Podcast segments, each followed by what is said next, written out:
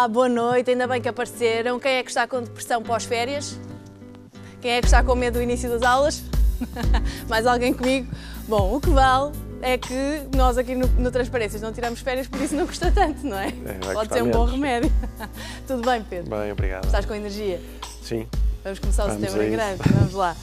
Ora, então temos muitas cartas, receio que não tenhamos tempo para responder a todas, por isso aqui vai já o nosso pedido de desculpa para aquelas que não forem eh, respondidas atempadamente, mas de facto é muito bom sinal, muita gente nos tem procurado eh, e por isso vamos dar o nosso melhor para, para responder a todas. Sou um homem de 49 anos, casado e com dois filhos. Estou a trabalhar no estrangeiro há cerca de 9 anos e a minha família está em Portugal. Há cerca de 5 anos passou-me pela cabeça procurar nas redes sociais uma mulher de quem já não sabia nada há cerca de 30 anos. Pesquisei no Facebook e encontrei-a. Mandei-lhe um convite de amizade e uma mensagem pelo Messenger dizendo quem eu era, pois quando éramos novos tivemos uma grande empatia um pelo outro, mas talvez pela distância a que morávamos deixámos de ter contacto, o que me custou bastante. Muito tempo depois, há cerca de 15 meses, ela viu a minha mensagem no Messenger e começámos a falar. A partir desse dia começámos a falar e começamos a sentir novamente uma certa empatia. Ela é casada há 20 anos, mais 10 de namoro, e o casamento dela, como o meu, estão a passar por uma fase difícil. Como eu apareci e mexi com ela, ela decidiu falar com o marido para ver se mudava, porque ela não estava a aguentar a situação. Disse-me que ele mudou alguma coisa, mas nunca vai ser como eu. Ela quer ser a prioridade do parceiro, quer ser acarinhada e amada como nunca foi, isto dito por ela. O certo é que já lá vão 15 meses, trocamos mensagens todos os dias, ou quase todos os dias, fazemos videochamadas. Eu assumo e ela também assume que está apaixonada por mim e eu por ela. Já nos encontramos cinco ou seis vezes em Lisboa, quando chego ou quando parto em viagem, e é fantástico estar perto dela e ela diz o mesmo de mim. Mas ela começa a sentir-se mal com esta situação, porque diz que gosta do marido e que ele não merece o que ela anda a fazer. Faz-lhe confusão. Ela quer me esquecer, mas não consegue. Eu também já tentei e é super difícil. Ela também diz que quer acabar com esse sentimento. Já tivemos avanços e recuos várias vezes e dói. Ela diz que é pouco tempo juntos para tomar uma decisão tão difícil, diz que tem que me conhecer melhor pessoalmente. O problema é que é muito complicado ter esses encontros pessoalmente. A minha questão é a seguinte: devo continuar a insistir em querer alguma coisa mais séria? ou, por muito que me custe, devo deixar de ter qualquer contacto com ela e seguir em frente.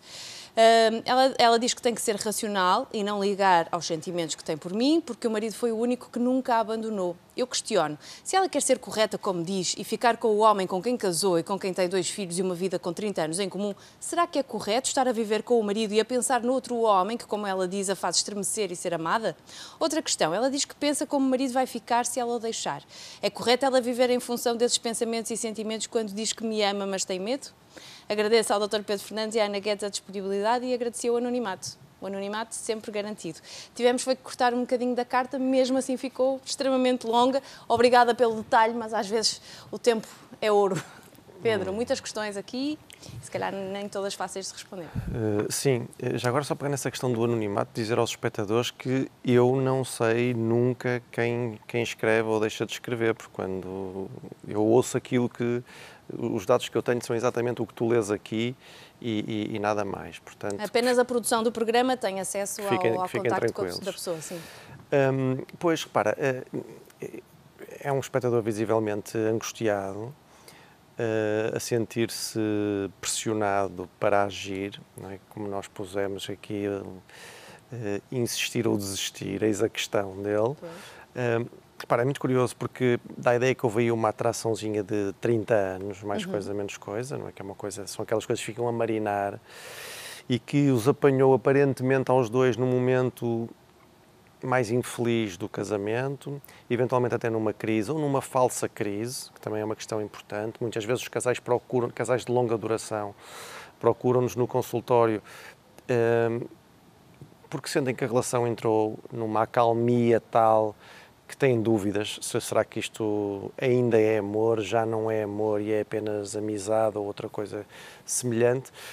E grande parte das vezes é uma outra forma de amor que temos ali, mais calma, menos, menos estimulante, menos pulsional, se quisermos. Uh, e depois, uh, há um outro dado também curioso, só que é mais um parênteses, que é quando ele contacta através das redes sociais. Não é? Isto é uma das coisas que nós vemos isto diariamente no, no, nos consultórios, que é pessoas que vão muitas das vezes à procura de ex-namorados ou ex-namoradas, eh, normalmente, normalmente em períodos de separação, uh, ou que vão à procura de uma paixão mais ou menos platónica e deixa ver como é que estará 20, 20 ou 30 anos depois, e as redes sociais funcionam muito bem para, para isso. Não servem só para manter, para manter um, o contacto com colegas, não é? E organizar não, jantares não, de grupo não, da faculdade. Não, não, não. Tem, tem, tem múltiplas outras funções. Pois é, pois é. Um, depois, uh, ainda à carta, uh, repare, ele diz que ela lhe transmite coisas como que ela quer ser amada, ou quer se sentir amada, o que só lhe fica bem, acho perfeitamente legítimo, Sim. que ela quer ser a prioridade. Uh, e eu imagino que esta palavra prioridade aí seja usada no sentido, isto é a minha fantasia, é de que ela lhe existe no sentido de que o marido terá outras prioridades, eventualmente o trabalho ou outra coisa qualquer. Digo isto porque às vezes encontrarás personalidades, já falámos aqui em programas anteriores de algumas, para quem esta questão de quando dizem que querem ser a prioridade, elas querem ser o centro sempre uh, da relação. E, portanto, com enorme dificuldade em, lá está, em partilhar o marido ou a mulher com com outras atividades, sejam profissionais ou lúdicas.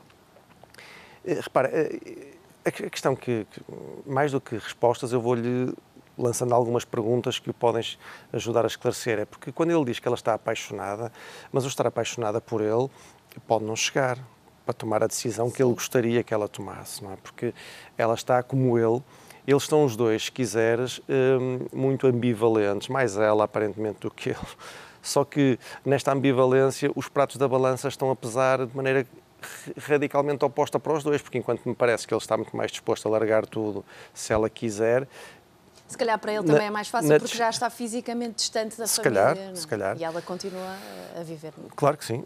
Eh, para ela parece mais o contrário, que está a pesar mais sim. o prato de manter o status quo, não é? De manter esta e até porque, repara, grande parte das vezes o que é que tu ouves nestas pessoas é que, quando estão muito divididas, eh, pode pesar muito o medo de se arrependerem da decisão. Uhum. As dependências, sejam dependências emocionais, funcionais, em alguns casos, financeiras, noutros. Um, o comodismo, os filhos complicam imenso estas tomadas de decisões. Um, e muitas das vezes estas pessoas, estou a falar dela, Sim também se questionam de, ok, eu, ele mexe comigo e não é pouco, eh, mas uh, isto será passageiro? Isto será isto uma ilusão um, ehm, passageira? Não é? Eu digo ilusão porque já falámos aqui que na minha leitura toda a paixão é uma ilusão. Não, não, não, mexe menos connosco por, por esse Sim. facto, não é? Bem pelo contrário, até mexe mais e é e abençoada ilusão, mas não deixa de, de, de ser posto desta maneira. Numa situação destas será sempre trocar o certo, ainda que, claro. que o certo não seja necessariamente a felicidade, pelo incerto. Pelo não? É? incerto, claro. Uh, sim, e, e, e com, com, o receio de pelo caminho se ir magoando uma série de pessoas claro. por quem ela, de quem claro. ela pode gostar e pode e mesmo que já não ame pode haver eh, outro tipo de, de, de afetos. Não é? Mesmo essa questão da culpa que, que, se vai, que se vai falando aí ao longo da carta, uh, repara, uh, a gestão da culpa depois também varia, não é? Tu traz, encontrarás pessoas que estão neste tipo de relações e que encaram a culpa como, ok, isto é o preço a pagar por andar a transgredir, e, e, mas não quero mudar isto. E encontrarás pessoas que não, que a culpa começa a adquirir um volume tal que a pessoa depois tem que tomar uma decisão, que é ou eu acabo e então avanço para esta nova aventura, ou corto com esta nova aventura e volto uh, para a organização familiar que tinha. Não é? Que é o que me parece que está a pesar mais para ela. Portanto, quando ele põe as questões de mas é correto ela estar com alguém a pensar em mim, uh, repara, um, um psicólogo não lhe, não lhe dirá, olha, isto é, é correto ou incorreto, o que lhe dirá é que é, é uma decisão. Sim. É uma decisão. Uh, se, se, é mais saudável para ela ou não, não sei, só falando com ela, mas é uma decisão legítima. Aquilo que nós alertamos as pessoas sempre é que todas as decisões, até decidir, não decidir nada, têm os seus custos e aí cada um tem que avaliar os custos que isto tem, quer dizer, uh, ao nível da insatisfação, da irritabilidade, dos estados mais depressivos, do prazer sexual, quer dizer, são estas, estes os custos que depois cada um terá que avaliar, não é? E mesmo quando ele dá a entender que, bom, mas ela fica com ele por pena, Uh, e isto é bom, alguém ficar com outro por pena, não é o melhor dos motivos para se ficar com outra pessoa, mas novamente aqui, por um lado, não deixa de ser uma escolha dela, por outro, pode não ser só pena. Muitas das vezes estes altruísmos, eh, não quer dizer que a pena não, esteja lá, o sentimento de pena, mas estes altruísmos também são, lá no fundo têm outras questões, quer dizer, desde logo, eh, isto pode ser algo não estou desconfiado de ninguém, longe de mim, quer dizer, mas pode ser algo que ela lhe diga a ele, eh, mas que não seja exatamente assim. Ela claro. pode estar dividida entre dois amores, por exemplo. E de alguma forma não? É? também tem de ser reconfortante para ela. Mesmo que sim, na base esteja o sentimento sim. de pena, não é? Ela tem que tirar algum conforto disso. Sim, claro, sim. Uh, então sim. sou eu a falar que não acredito no altruísmo puro. Não, claro. Acho sempre que há ali uma motivação não, pessoal. Claro, mas é evidente, não é?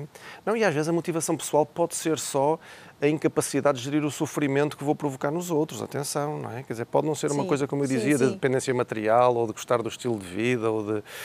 Um, e, portanto, quando ele põe a questão se eu desisto ou insisto, uh, a minha resposta é depende. Depende, sobretudo, muito das expectativas que ele tem. Uhum. Quer dizer, uh, ele está num ponto em que está, está, disponível para ir mantendo as coisas assim, ou eles estão, ir vendo no que isto vai dar. Um, ou não, ou para ele isto é uma coisa que tem que ser de facto, tem que dar o salto para qualquer coisa diferente. Aliás, eu até lhe perguntaria, se estivesse com ele, é o efeito que isto pode estar a ter na relação dele. É? Porque, por exemplo, não raras vezes tu encontras pessoas que estarão a viver algo semelhante ao que ele está uhum. a viver e que, e que mesmo que, esta, que não fiquem nesta relação, mesmo que esta mulher diga, olha, foi muito bom, mas eu quero voltar para, para a minha família, como manter a organização que tinha antes, depois estas pessoas tiram daqui consequências no sentido de, ok, mas eu percebi que é isto que eu quero viver, não é com esta mulher, terá que ser com a outra, então vou-me separar da minha relação. Isso era uma pergunta, por exemplo, boa para ele se fazer, que é, se isto não avançar, se isto não avançar ainda assim eu vou-me separar ou vou, ou vou continuar na, na, na minha relação, é? Porque, porque é isso, quer dizer, agora, agora ele faça estes dados, terá que fazer a parte mais difícil, que é decidir, porque me parece que estão ambos ambivalentes, mas como eu disse no, no início, mas a ambivalência parece-me que, que, está a empurrá-lo a ele mais num sentido e a ela mais noutra. Portanto, ele tem que perceber que a carta é de alguém que está ansioso, angustiado, angustiado está em sofrimento. Vai ter que tomar decisões, sob pena de este sofrimento se ir avolumando. E isso passa muito pela gestão das expectativas que ele fizer. É? Uhum. E Portanto, respeitar também o timing dela, não é? Claro, isso é, isso é evidente. Ele vai ter que. Até porque me parece que ele o que fez foi passou a bola para o lado dela. Sim. É? Eu estou Sim. disponível, agora espero que, tu, espero que tu dês sinal. E ela parece que não está muito disposta para dar o sinal que ele quer. Pois, olha, como tu disseste no início, mais do que dar respostas, lançaste aqui um conjunto de, de, de dicas para reflexão, não é? Uhum. Porque muitas vezes os nossos problemas resolvem-se assim, refletindo sobre claro. eles. E nós aqui às vezes não temos respostas concretas para dar às pessoas, não é? Sabes que grande parte do meu trabalho embora as pessoas vão lá à procura de respostas, há uma, há uma, parte significativa que é tentar pôr as perguntas certas. Pois é? é? pois é, e tão difícil que isso é. Bom, seja como for, esperamos ter ajudado. De facto, não há uma resposta concreta. Provavelmente, quando nos escreveu, já sabia disso, não é? Não há uma resposta concreta para lhe dar. Este não é um caso de sim ou não, mas pelo menos com estas reflexões esperemos ter eh, contribuído para, para, para o esclarecimento da situação. Ora, boa noite. Sou um taxista homossexual com muita insegurança. Se por um lado gostava de assumir livremente a minha orientação sexual, por outro tenho receio de que os meus colegas de profissão possam pensar já me chega a fazer uma vida negra por gostar de videojogos. Isso ainda seria pior. Sinto-me super angustiado com esta situação. Há algum conselho? Uh, pois, novamente, lá vamos nós levantar questões. aqui, nem tanto, é mais conversar sobre isso, porque repare, isto é uma, é uma situação muito comum. No fundo, o que ele está a dizer é saia do armário ou não. não é? Nós entendemos por sair Sim. do armário alguém que assume a sua orientação sexual ou a sua identidade de género. Felizmente menos comum hoje do que há 20 anos, ainda assim Sim. temos aqui um longo caminho a percorrer. Claro que falta saber, por exemplo, se ele já fez este coming out fora do, do contexto profissional. Pode ter uhum. feito com os amigos, família, com a sim. família, e achar que aquele meio profissional ser um bocadinho mais conservador e ficar mais assustado. Se já fez esse coming out nessas zonas, então eh, melhor. Já, já há caminho feito e, portanto, isso dará alguma compensação. Claro que não lhe vou dizer a ele que ele já sabe isto, mas é bom sempre alertar, lembrar as pessoas que, quer dizer, que a orientação sexual não é uma escolha. Uh, que não existe, por mais que se ande aí à procura do gene gay, ele não aparece, não é? Hum, também não é uma eh, questão de educação. O que, o que, não quer dizer que não haja componente genética, porque existe seguramente componente genética em todos os nossos comportamentos, não é? Não é só ao nível da sexualidade, é nos outros também. Um, e até uma coisa curiosa, porque eu, eu, eu, vi uma coisa muito, muito divertida estes dias, um, quando se discutia esta coisa do, do. Porque repara, qual foi um dos argumentos muitas vezes usado para perseguir e torturar homossexuais. É que a homossexualidade era uma coisa contra a natura. Quer dizer, uma coisa contra a natura. Sim. E, e, e vi, de facto, aí um documentário em que a homossexualidade não humana está espalhada em praticamente todas as espécies animais, não é? E, portanto, uh, e, portanto ela, ela abunda e contraria aquela teoria evolucionista, não é? De que os animais uh, se, se, movimentam sexualmente para procriar, para procriar e, para, e para que a espécie evolua, não é?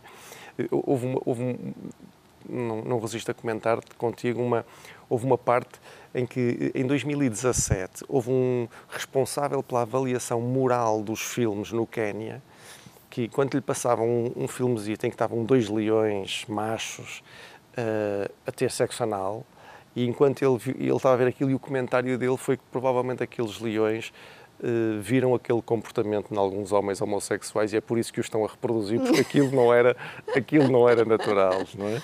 E portanto isto, de facto, as pessoas ficam completamente condicionadas.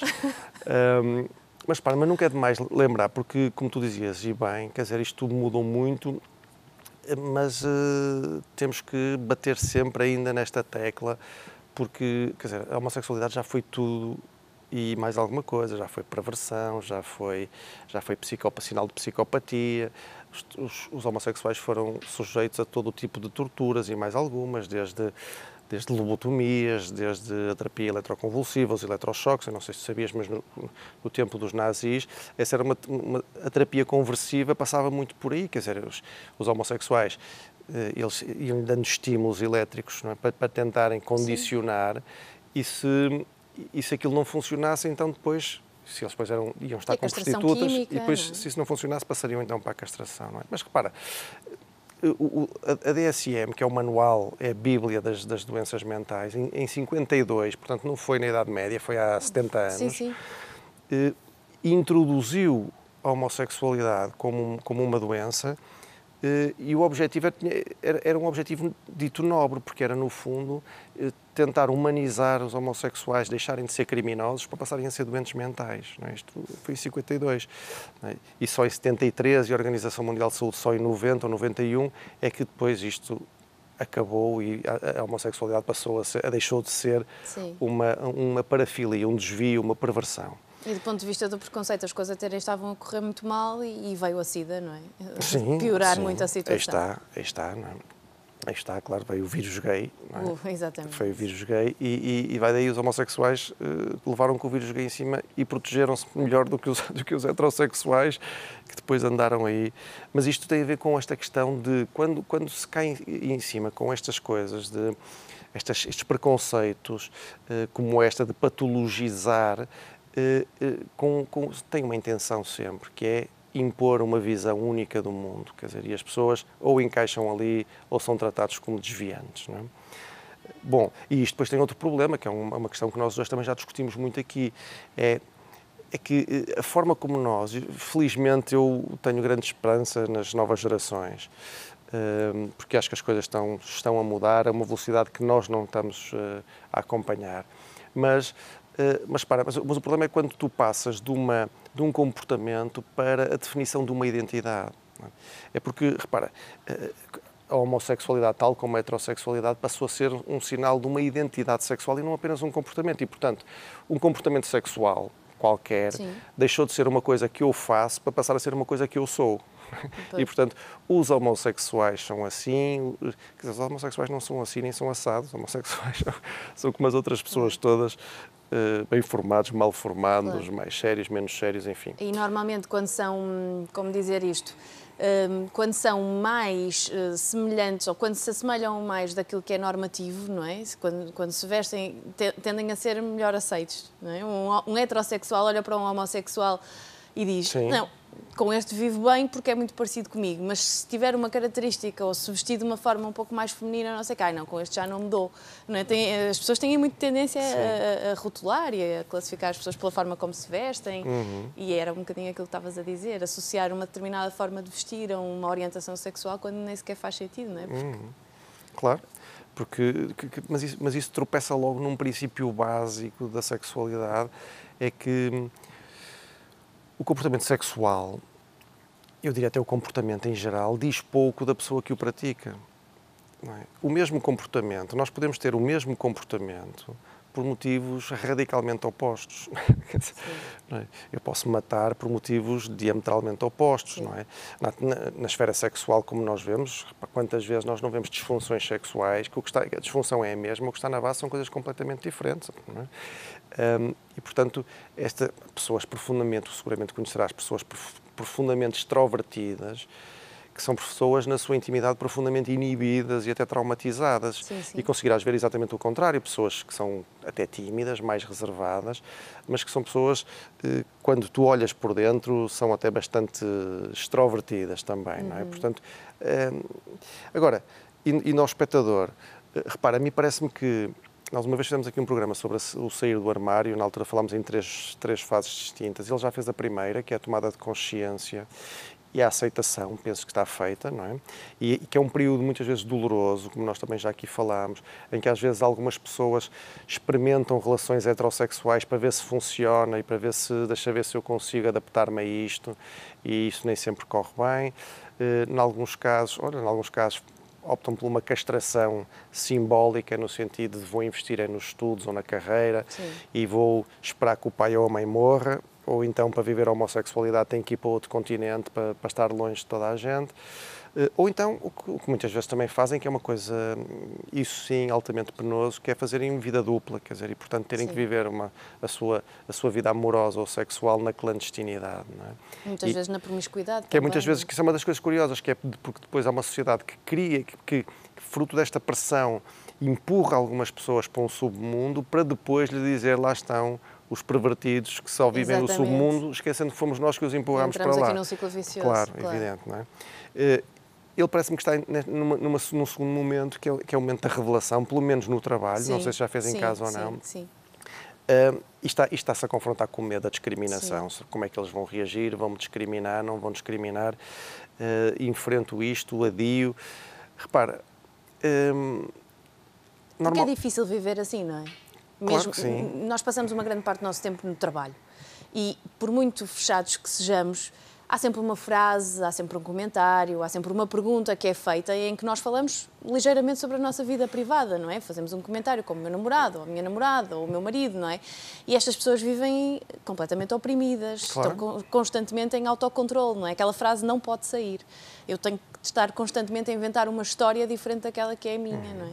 E isto deve ser, deve ser deprimente, deve ser angustiante. Deve ser desgastante, claro. claro. Quer dizer, e a ativar os núcleos paranoides, que a pessoa depois está Sim. sempre ali a medir o que diz e, claro. não é? e a tentar perceber o duplo sentido daquilo que lhe é dito. Não é? Só... Agora, hum, eu, eu, a decisão vai ter que ser dele, novamente. Hum, a única coisa que lhe posso dizer é que eu tenho alguma experiência com estes casos e, e, e quantos mais casos vejo, mais surpresas tenho.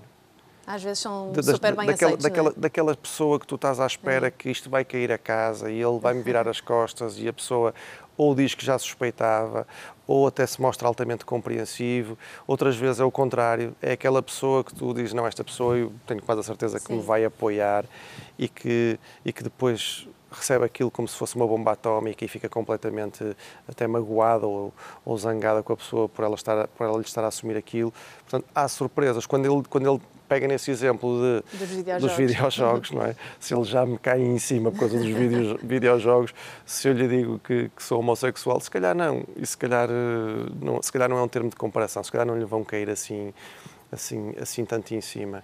E, e, e os que caírem, pois ele que nunca se esqueça que quem está errado são os outros que lhe estão a cair em cima, não é ele por estar a, por estar a assumir não é obrigado a assumir. Claro. Mas parece-me que ele está com vontade disso, porque, como tu dizias, provavelmente ele está saturado de ter que estar aqui a esconder uma parte tão, claro. tão banal da, da sua vida. Claro. Bom, como nós fazemos aqui um programa que se chama Transparências, eu voto sempre a favor da transparência. Ó oh, Pedro, encontramos aqui na próxima semana, Combinado. pode ser? Bom, é, é, o meu conselho é este, mas eu não sou psicóloga, atenção, sou só apresentadora do programa. Eu sou a favor da transparência. Pronto, quando sinto que isso não vai prejudicar muito os outros, mais vale dizer a verdade. Já viu a liberdade em que vai viver a partir daí? E depois, para além disso, mesmo que os outros não o encarem assim tão bem, está a fazer uma missão na, no papel de mudar o mundo. Hum? e na luta contra o preconceito. Acho que ele Bom, ficou temos- convencido. O quê? Ele ficou convencido. Ó, Oxalá. E os colegas, ai de quem o critique, ai de quem? Mandamos aqui um recadinho. Ora, temos encontro marcado na próxima semana, que já me estão a dizer da, da Regi que eu ultrapassei o tempo. Beijinhos, boa semana.